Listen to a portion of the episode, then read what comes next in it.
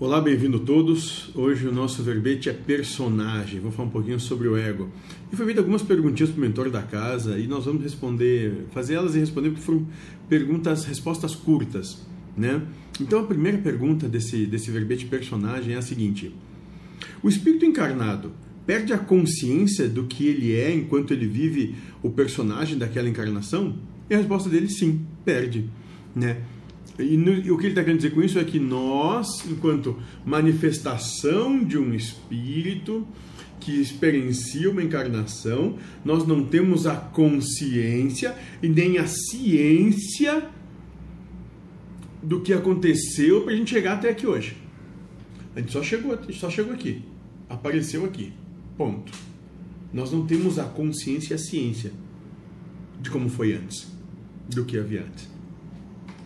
Então, nós, nós perdemos, sim, nesse sentido, sim. A outra pergunta é: o personagem serve para que o espírito perca a consciência e aflore os seus desejos mais ocultos, que com consciência plena ele esconde até de si mesmo, mascara? Resposta do mentor da casa é não.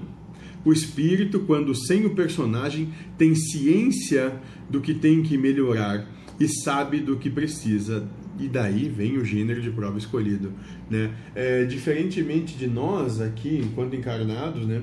O espírito ele é muito mais honesto, sincero e verdadeiro. Não tem, não tem vergonha das coisas. É só isso, né? E por fim nos foi feita a seguinte pergunta: Não tem interesse, não interessa qual seja a personalidade ou personagem. A prova do espírito é não se apegar a ela? Resposta que nós, que nós devemos é não se apegar, mas também não deixar de amá-la.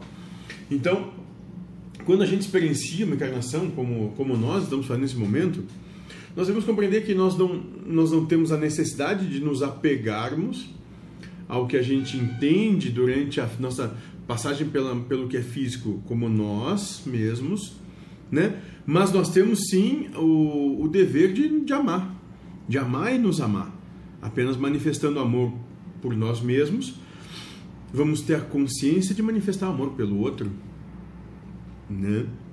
Então, não devemos nos apegar, mas temos a obrigação de nos amar. Seja feliz.